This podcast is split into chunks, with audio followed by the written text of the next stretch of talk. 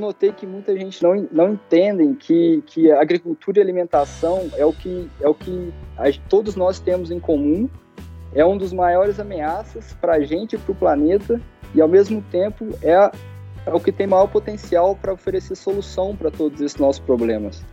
É, a gente hoje em dia come alguma coisa só pensando em saciar a fome. Mas a gente tem que entender que, que, que a couve, a alface, a salada, a carne, o arroz que você come não é para alimentar você.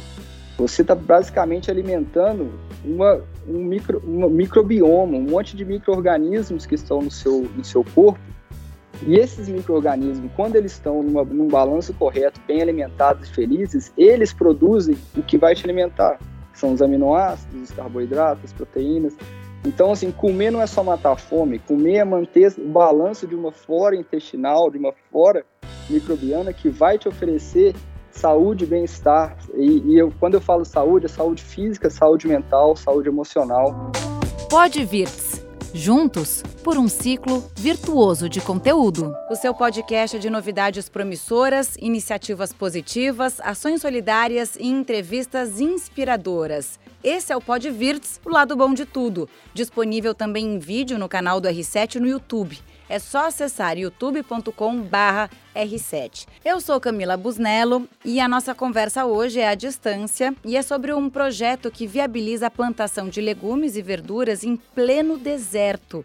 Parece mágica, mas vai ser implantada num pequeno país africano que sofre com escassez de alimentos, o Djibouti, de temperaturas que chegam a 43 graus centígrados. E quem vai contar essa história pra gente é o engenheiro ambiental e sanitário, idealizador desse projeto, Guilherme Moreira. Seja bem-vindo, mesmo que virtualmente. Muito obrigado, Camila. Obrigado, pessoal aí do, do Pod, Pod Virtus. É... É muito, muito é, legal estar aqui para falar do projeto. De fato, é um projeto bem é, inspirador. E, basicamente, o jeito que a gente começou esse projeto foi é, o governo de Djibouti, é, sofrendo essa, essa situação de insegurança alimentar constante, é, procurou uma, uma empresa aqui de arquitetura do, dos Estados Unidos e pediu para que eles ajudassem o país a desenhar a visão do desenvolvimento para a próxima década, o que, que o país queria fazer e pediu para que esses arquitetos para que eles criassem a, a arte, a, a, demonstração, né? E dentro desse pacote de desenvolvimento que Djibouti estava procurando para o próprio país, estava envolvido a produção de alimentos localmente. Daí, é, essa, essa, essa empresa de arquitetura, ela é, é, ela é uma das prestadoras de serviços para o nosso fundo de investimento. Eles procuraram a gente falaram, olha, a gente está criando essa visão aqui para o país de Djibouti e a gente precisa de alguém para investir aqui, para literalmente dar as mãos aqui para a gente e, e comprar essa história. E foi isso que o AgroFund One fez. A gente tem, tem mais de quatro visitas, tem mais de dois anos que a gente tem ido em Djibouti para estudar é, a situação do local e tentar criar uma, uma, uma situação, um projeto onde a gente consiga viabilizar a produção de alimentos numa geografia que é, que é de fato é, de alto risco e, e, e, tem desafios muito, muito grandes para a produção de alimentos. Né?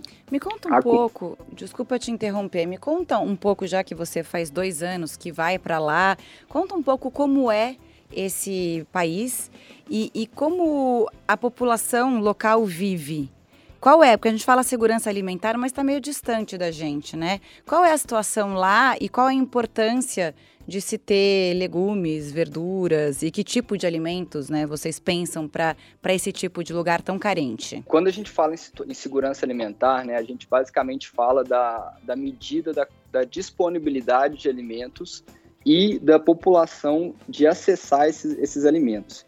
Então, é, Djibouti é, em termos de, de, de, de produtos frescos que são consumidos pela população, 90% de todos eles são importados e a maioria vem da França e da Etiópia. O que vem da França vem de avião e, e geralmente é, é voltado para abastecer o mercado da classe média alta e, e, o turismo. E o que vem da Etiópia geralmente é, é transportado é, é, nas rodovias uhum. via, via terrestre e, porém não tem uma infra infraestrutura de transporte e armazenamento adequada. A viagem são mais de horas e, e não tem refrigeração, não tem armazenamento. Então, quando esses alimentos chegam já para o mercado local para abastecer a população lá, é, eles já estão uma qualidade muito inferior. Me fala e uma aí... coisa, um tomate chega a custar 10 reais e você está falando desse problema, né, de, do transporte dos alimentos. Tem também guerras constantes nas fronteiras que impedem a chegada dos alimentos importados. E você, quando foi para lá, o que comeu? O que, que você conseguia? Ah, o que, que você tinha bacana. acesso, né? Para a gente entender o que, que é isso, né, na prática. Eu, eu como, uh, como parte da equipe, eu não participei das visitas no local. A gente teve parte da equipe que foi lá fazer essa visita. E o que foi servido para eles é basicamente é uma mistura. A proteína lá vem de grãos ou de peixe. Então, é, o tomate ele está presente em praticamente todos os pratos que eles fazem, seja em molho ou seja picado. E, e é isso, é grãos e alguns alimentos frescos, peixe como proteína. E, e eles não têm geladeira, sabe? Então eles cozinham todo dia. Assim, não, não, não que não tem geladeira, a, a maioria da população lá não tem geladeira. Os hotéis, o turismo, a classe média alta tem, mas a maioria não. Então eles cozinham todos os dias e o tomate é a base é, da alimentação deles lá, tá? Então, assim, o que eles falam pra gente é o? A gente, eles falaram, a gente quer tomate, a gente quer pimentão e a gente quer, quer cebola. Foram os três que eles pediram já de cara.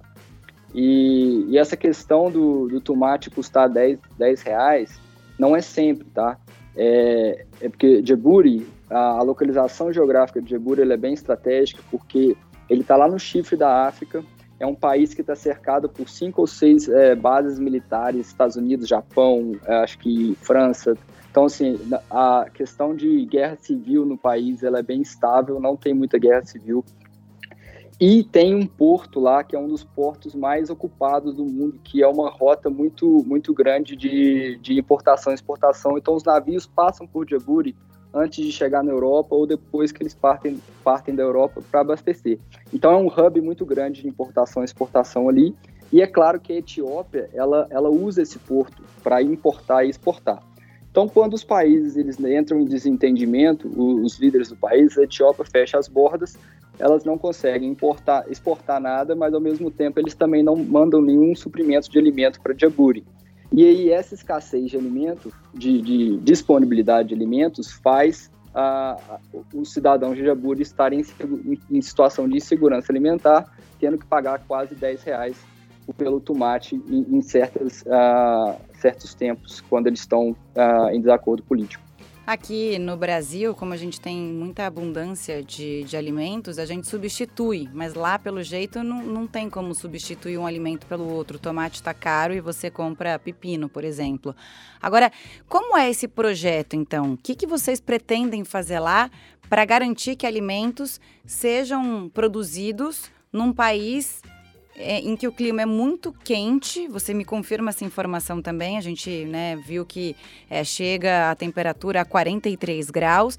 Como é, é, já que a maior parte da população não tem geladeira, então que tipo de alimento, qual é essa tecnologia, é, é o que, que vocês pensaram como mágica aí para esse, esse país? Basicamente, a gente está criando um ambiente controlado onde a gente vai controlar todo o ambiente, seja ali o ar, a temperatura, a, a água, a ventilação, tudo. Como e a gente está colocando dentro. Isso, uma estufa, porém, estufas podem ser abertas ou elas podem ser completamente controladas. Então, o nosso approach foi o, o totalmente controlado. E estamos introduzindo dentro dessa estufa é, sistemas hidropônicos que são de alto rendimento. E aí tem toda uma análise para fazer de qual sistema era o melhor para fazer. E claro, tem sempre aquelas empresas que querem te vender né, o sistema feito ali, não, eu tenho a solução e tudo mais. E eu vi que não, esse não era o approach de Djibouti, porque Djibouti é de fato, igual você falou, muito quente. E não só muito quente, assim, é um dos lugares mais quentes do mundo, mas não só muito quente, ele é muito úmido. Então, quando você vai trabalhar em, em, em, em produção de comida com estufa, alta temperatura e alta umidade é um desafio que você tem que solucionar de alguma maneira. E muita gente, né, é, o, o que eles usam seria ar-condicionado.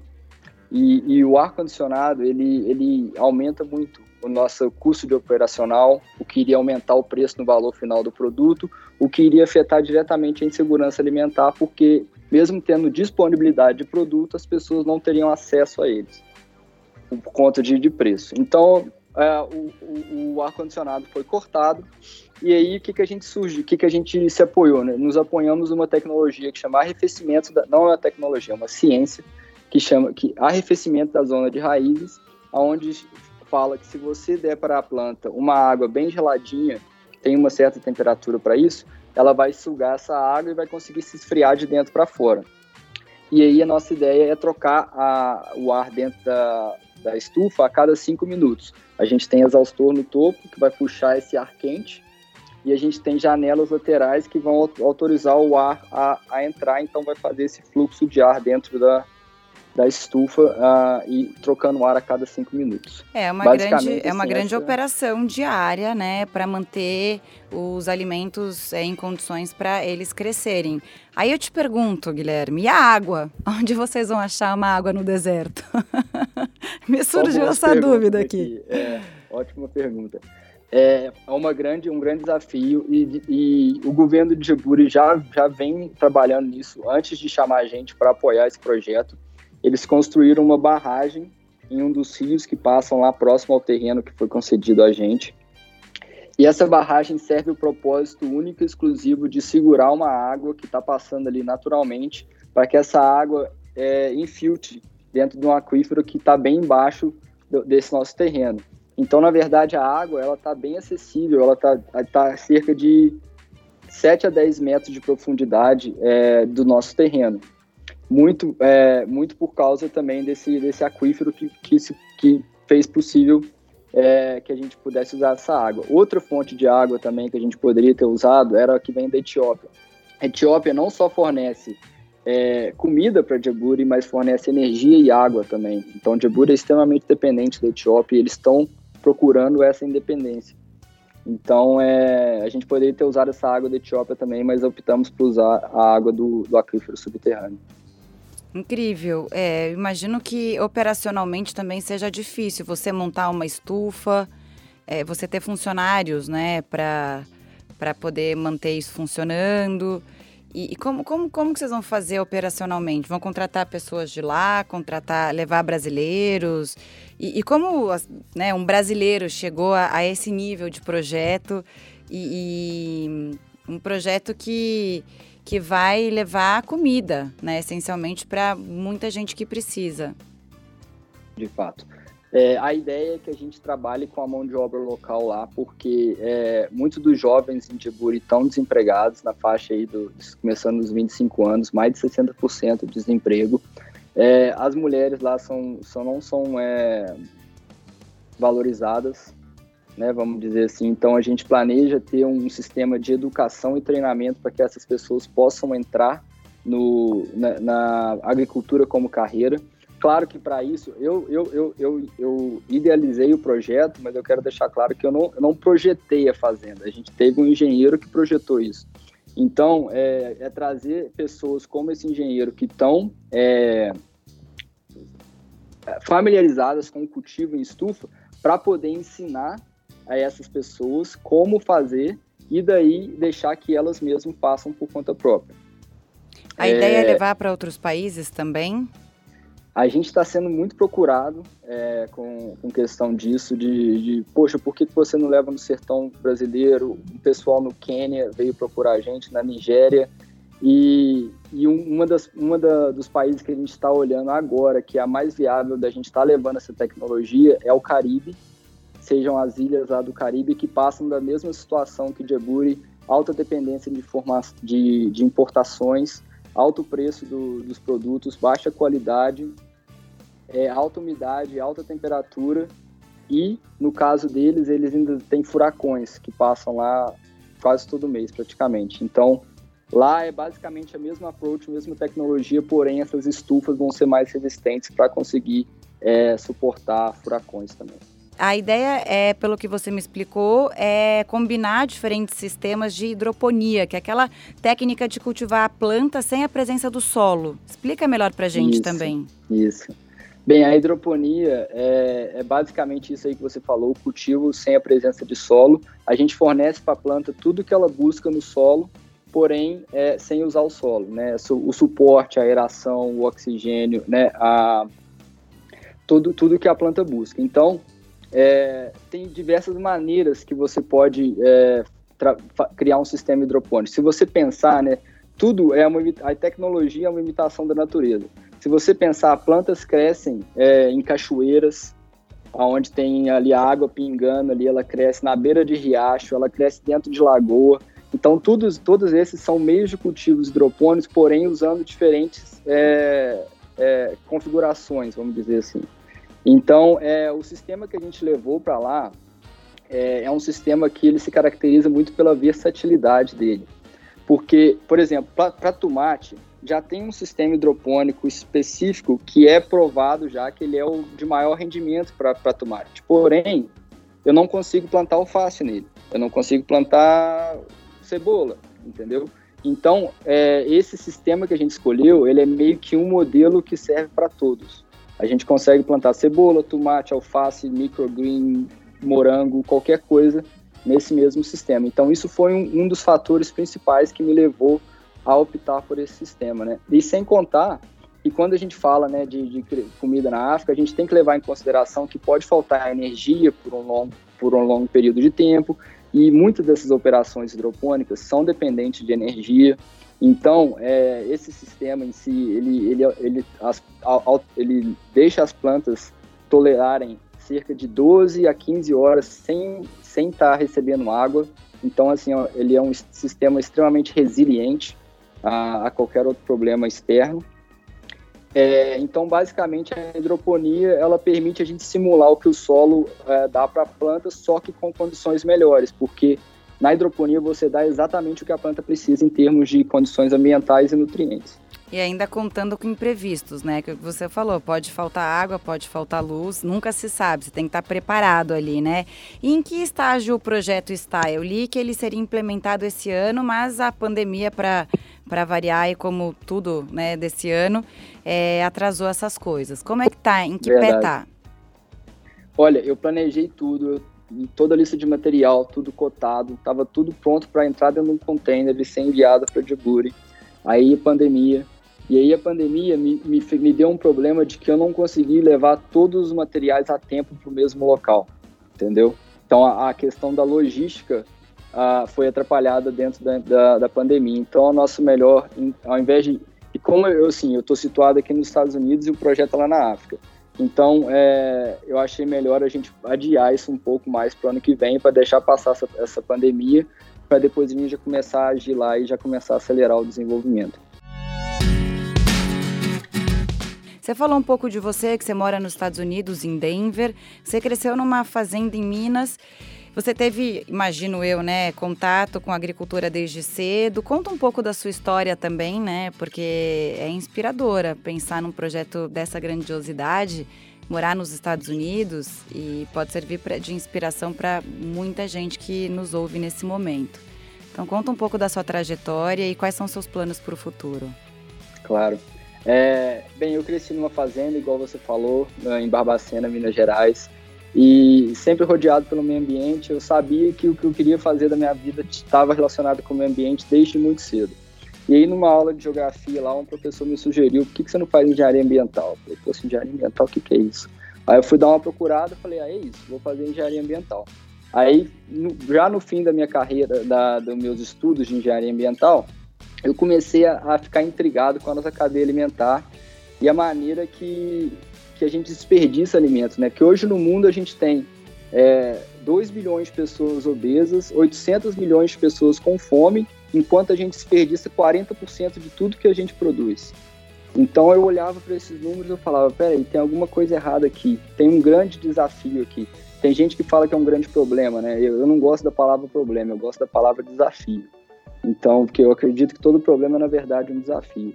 É, eu, eu também me considero um cidadão global. Eu tive a oportunidade de viajar e morar na Austrália por um ano e meio, em Sydney, onde eu, eu desenvolvi muito a, a minha paixão por viajar e por conhecer mais essa sede do conhecimento. Eu passei pela, pela Tunísia, já no norte da África, uns três anos atrás. Eu trabalhei com projetos hidropônicos em telhados.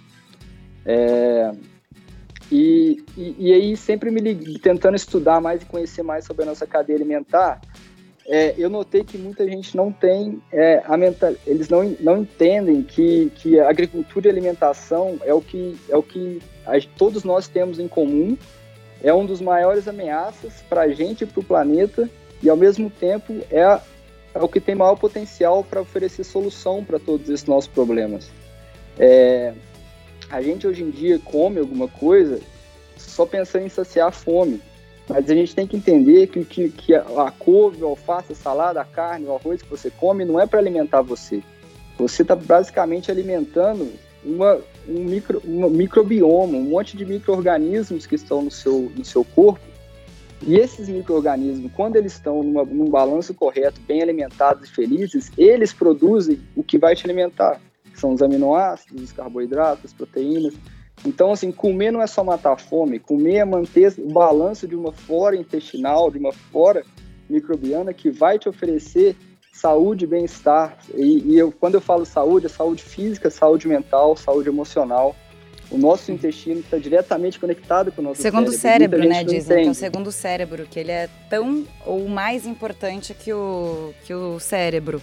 Agora eu te pergunto daí, você acha que a gente produz ou a gente consome errado, ou as duas coisas? E ter essa conversa numa segunda-feira depois de um final de semana, né, de exageros.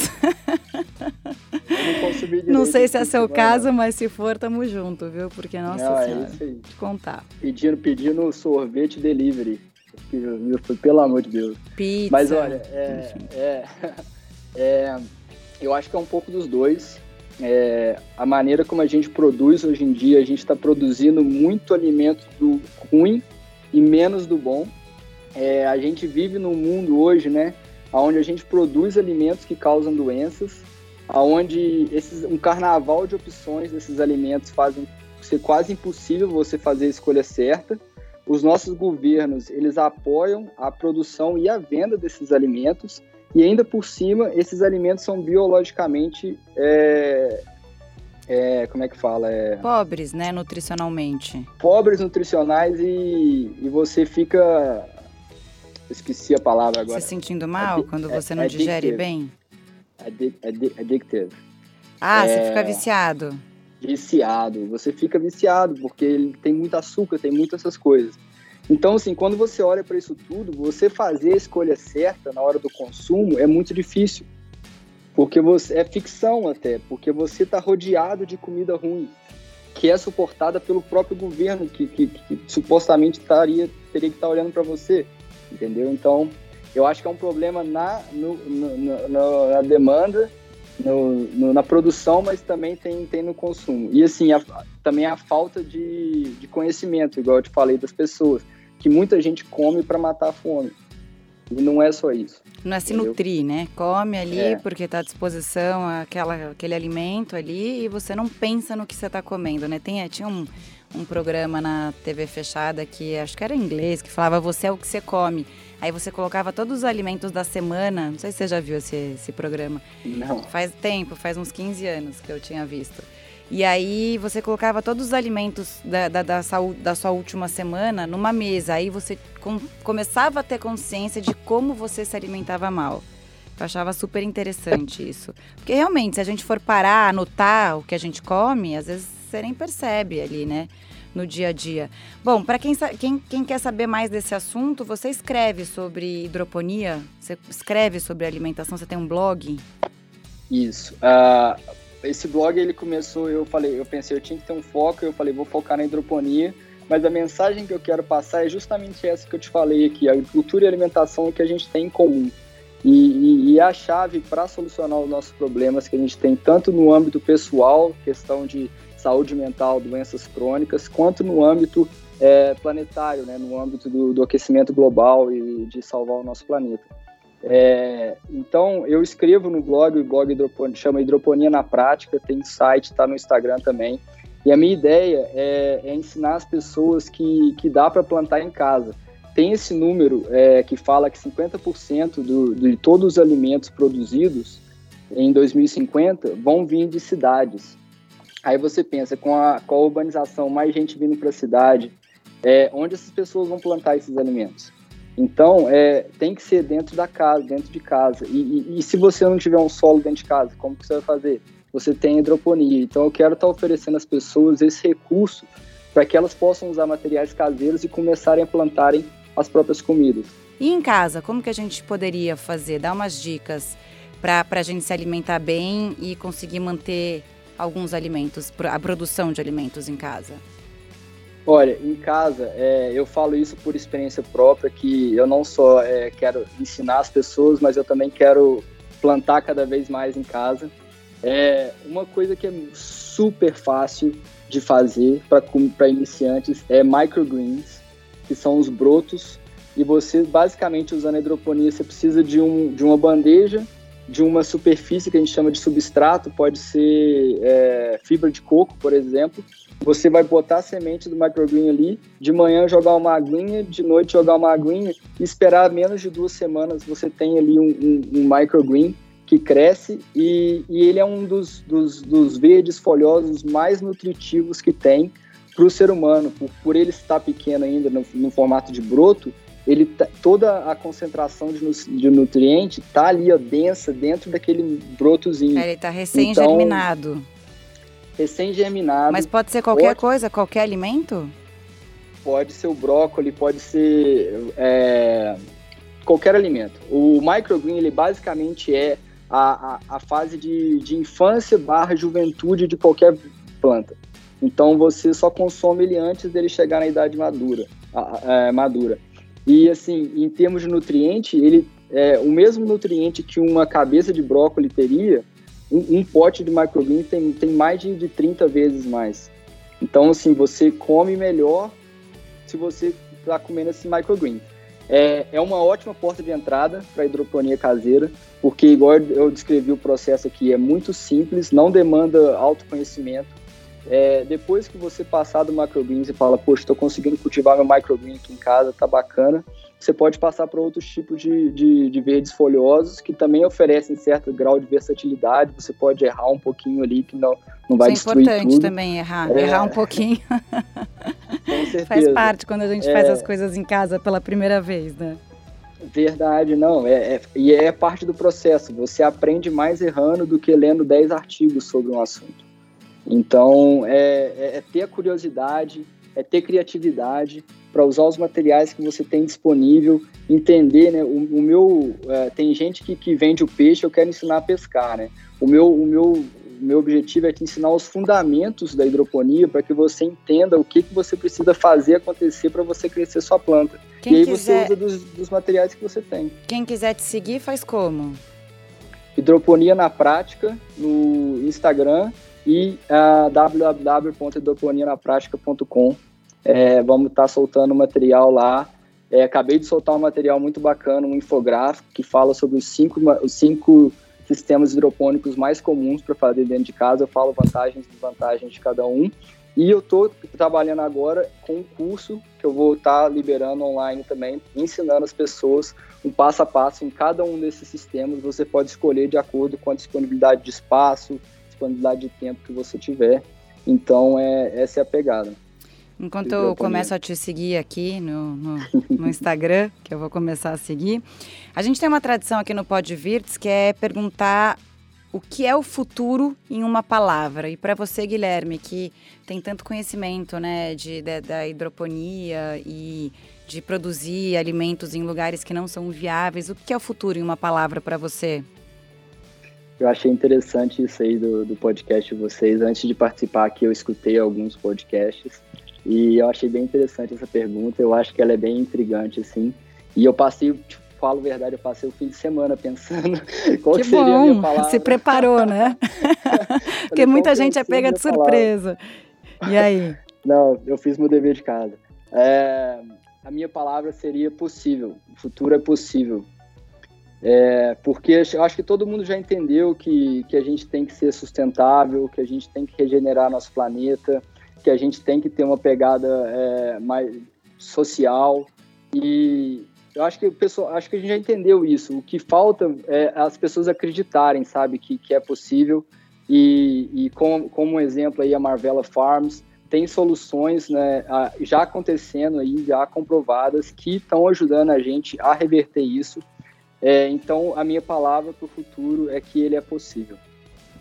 Eu adorei, foi ótima, ótima mensagem aqui para todo mundo que nos ouve.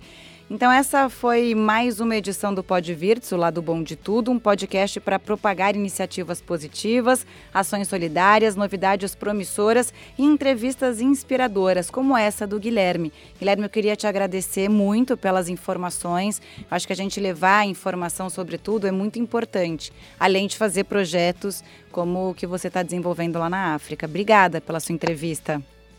Concordo. Muito obrigado também, Camila. Eu agradeço o espaço aqui também. Obrigada, até a semana que vem. E lembre-se, esse programa faz parte da família R7 de podcasts. Todos os dias tem novidades para você em r7.com/podcast. Tchau, tchau.